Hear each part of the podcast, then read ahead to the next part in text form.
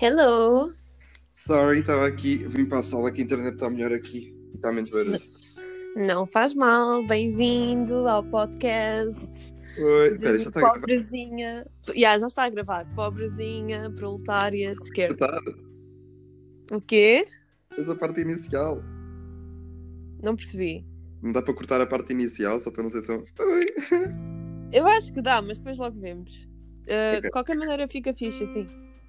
Um, mas então. pronto, hoje o objetivo seria falar sobre as últimas eleições presidenciais e qual foi, qual é o teu input sobre os resultados e Uhum. aquilo que tu consideras de que qual foi a causa dos resultados também. Mas podemos começar com a tua apresentação. Ok, então. Dizes quem és. Olá, sou Filipe Reduto, tenho 21 anos, ah, sou licenciado em Ciência Política, que nem a Patrícia, é assim que nós nos conhecemos, e estou a tirar mestrado neste momento em Estudos de Desenvolvimento. Estou a fazer uma tese, não é óbvio, pronto, já estou no segundo ano, ah, e a minha tese está a ser sobre o ecossocialismo, que é uma corrente política que, sobre a qual eu queria saber mais e que acho que não há assim tanta investigação académica quanto a ela. Ahm, pronto, e é uma boa alternativa ao modelo que temos agora, neoliberal. Quer dizer, vou descobrir se é, né? Por isso é que vou fazer a tese. Uhum. Mas, spoiler alert, cheira-me que sim, que é melhor. Qualquer coisa é melhor do que o que temos agora. Ótimo.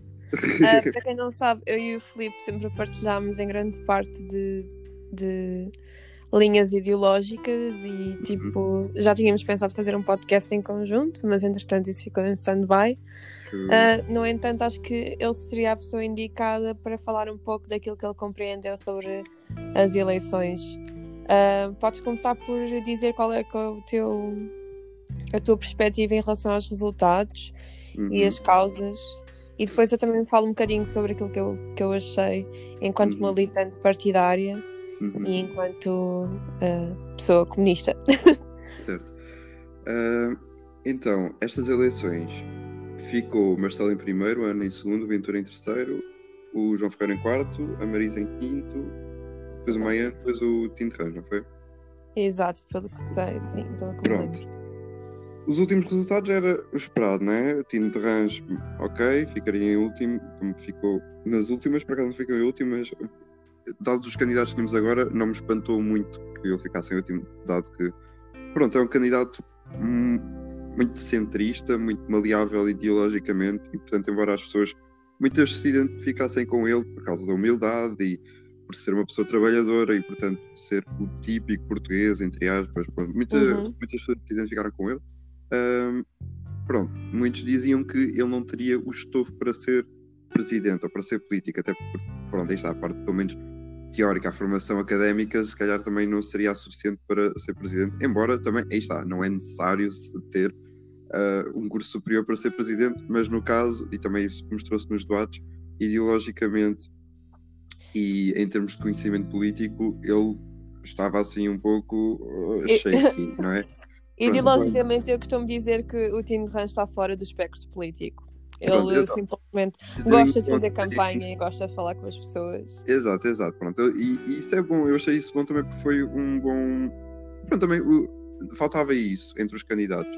Uma pessoa, entre aspas, verdadeira. Embora pudesses identificar-te com muitos candidatos, todos eles pronto, estavam ligados a um partido, ou já estiveram, ou então não estavam necessariamente apoiados por um partido, mas estavam, pronto, tinham o seu partido no background à mesma. E ele, não, embora também tivesse o seu partido, o Kir, pronto, é diferente, é aquela coisa, ele misturava-se bem com as pessoas.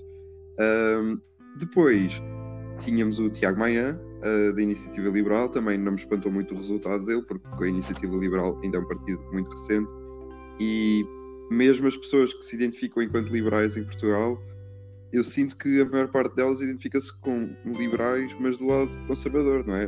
Liberais Mas olha sentido. que ah, em relação às sondagens, o Tiago Maia ainda ficou à frente daquilo que era suposto ah, ele ter tido em termos de, de, de votos, Uhum. porque houve mu- mesmo muita gente a nível mesmo de freguesias e conselhos que Uhum. ah, votou na iniciativa liberal. Ah, tens algum tens algum ah, alguma alguma ideia do porquê desta deste eu acho que. Deste que... nascimento de neoliberalismo uh, Uhum. ideológico nas mentes das pessoas uh, contemporaneamente. Uhum. Ah, eu acho que ele ganhou muito foi no sentido de apontar, por exemplo, as falhas na gestão da TAP. Ele está sempre a dizer que a TAP devia ser privatizada, privatizada, deixar Uhum. cair, né? Porque pronto, né? essa TAP não funciona no livre mercado, então ela que se lixe. Ah, pronto, ok, não é a minha opinião, mas se é a dele, you do you, I do me.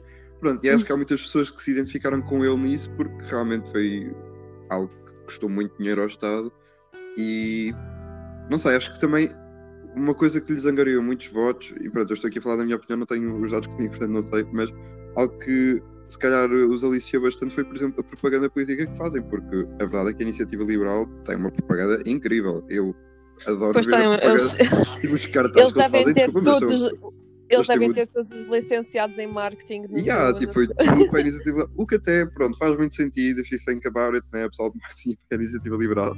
E Yeah. aquela coisa, é, podem ser muito ah, liberais, vá, no sentido não económico, mas social, não é? Ah, ainda para mais, a nossa geração, acho que na grande maioria o é, mas depois no sentido económico, aí é que há a grande divisão. Ah, e liberal economicamente, aí já é um- uma parcela mais pequena. Se cá para aí, sabe, um em cada três da nossa geração, eu diria que se identificaria como mais à direita, pelo menos, ah, no espectro económico. Uhum. E, e pronto, a iniciativa liberal acaba-se por apresentar como alternativa, por exemplo, face ao PSD, ao CDS ou ao Chega, porque são partidos mais conservadores, mas igualmente de direita.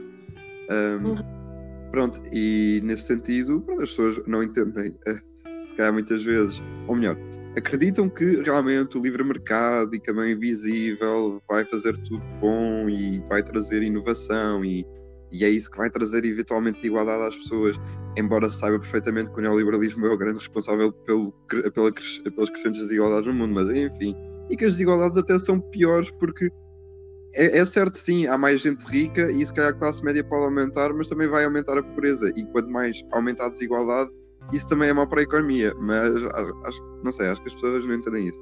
Eu, a minha perspectiva é mesmo a de que hum, há, há muita gente que acredita no self-made man americano e que gosta de crer e que gosta de crer que hum, se consegue auto-emancipar só hum, individualmente e não no sentido de comunidade, percebes? E por isso abomina o socialismo e depois é sempre, é sempre aquela questão de eu, eu, eu e eu vou conseguir e eu vou ser CEO.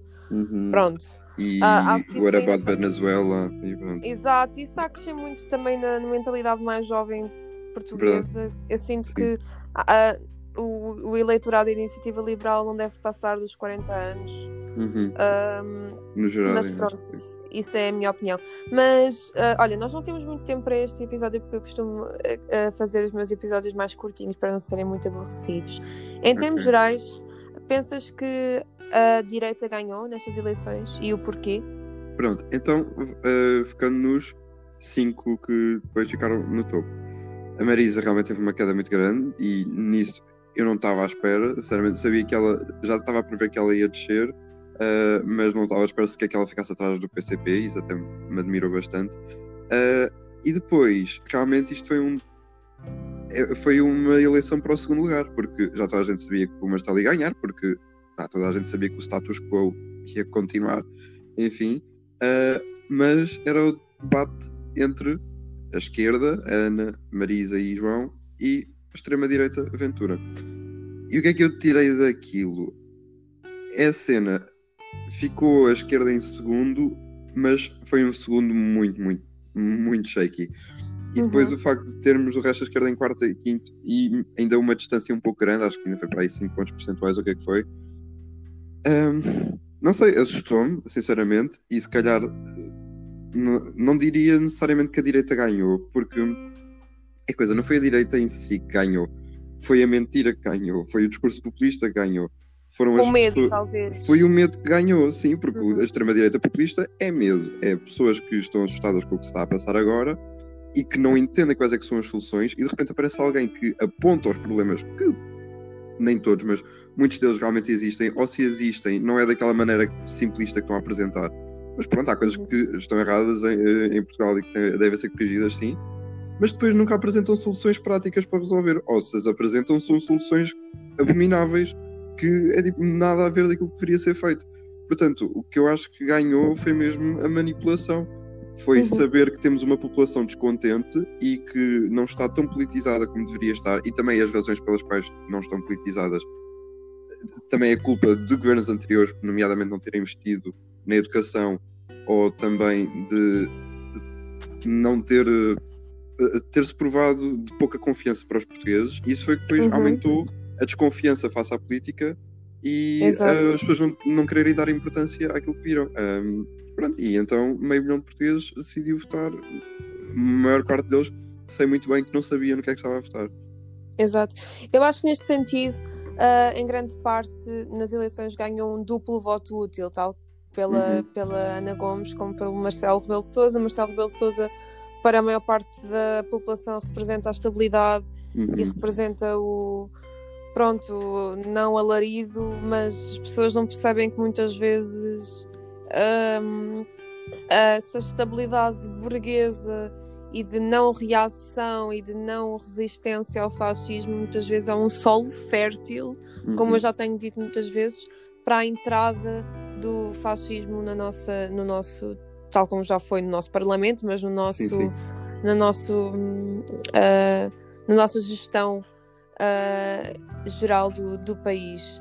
Por Uhum. isso, as pessoas não, não se apercebem muito bem daquilo que significa a candidatura de Marcelo Rebelo de Sousa enquanto um reformismo muito não capaz de responder à ameaça que é ah, a ofensiva fascista do Chega. Sim. Uh, e por outro lado, tivemos a Ana Gomes, que é tal a comunicação social como muito o eleitorado dela, que é um bocado repartido por vários, por vários partidos políticos, uh, representou aquilo que era suposto ser a união da esquerda, Sim. o que, o que de facto eu não revejo a esquerda na, na Ana Gomes, Uhum. muitas vezes dizia-se que Ana Gomes e Marisa Matias eram quase iguais em tudo, mas Ana Gomes representa ah, uma esquerda imperialista na qual eu não me revejo de todo, e eu acho que as pessoas ah, foram mesmo pelo, pelo medo, outra vez, estás a perceber? Pelo medo Uhum. de não ter André Ventura em segundo lugar.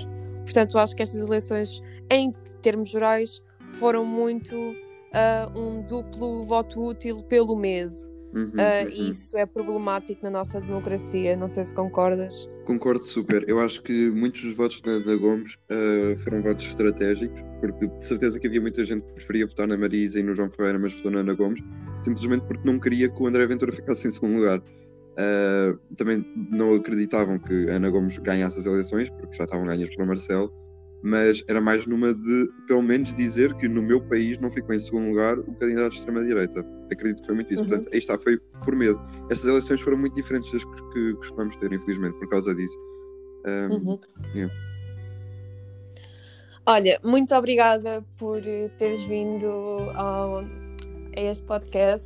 Gostei muito de ter. Já sabes que eu adoro falar contigo sobre estas coisas e espero que, Eu- e espero que voltes mais, mais vezes para falar sobre outros assuntos, nomeadamente sobre, sobre, a tua, so- sobre o teu objetivo de tese, que me interessa Uhum. bastante, sobre assuntos LGBT. Tu és muito ativo no TikTok, como eu já tenho visto, e deixas lá algumas tuas opiniões políticas e sociais.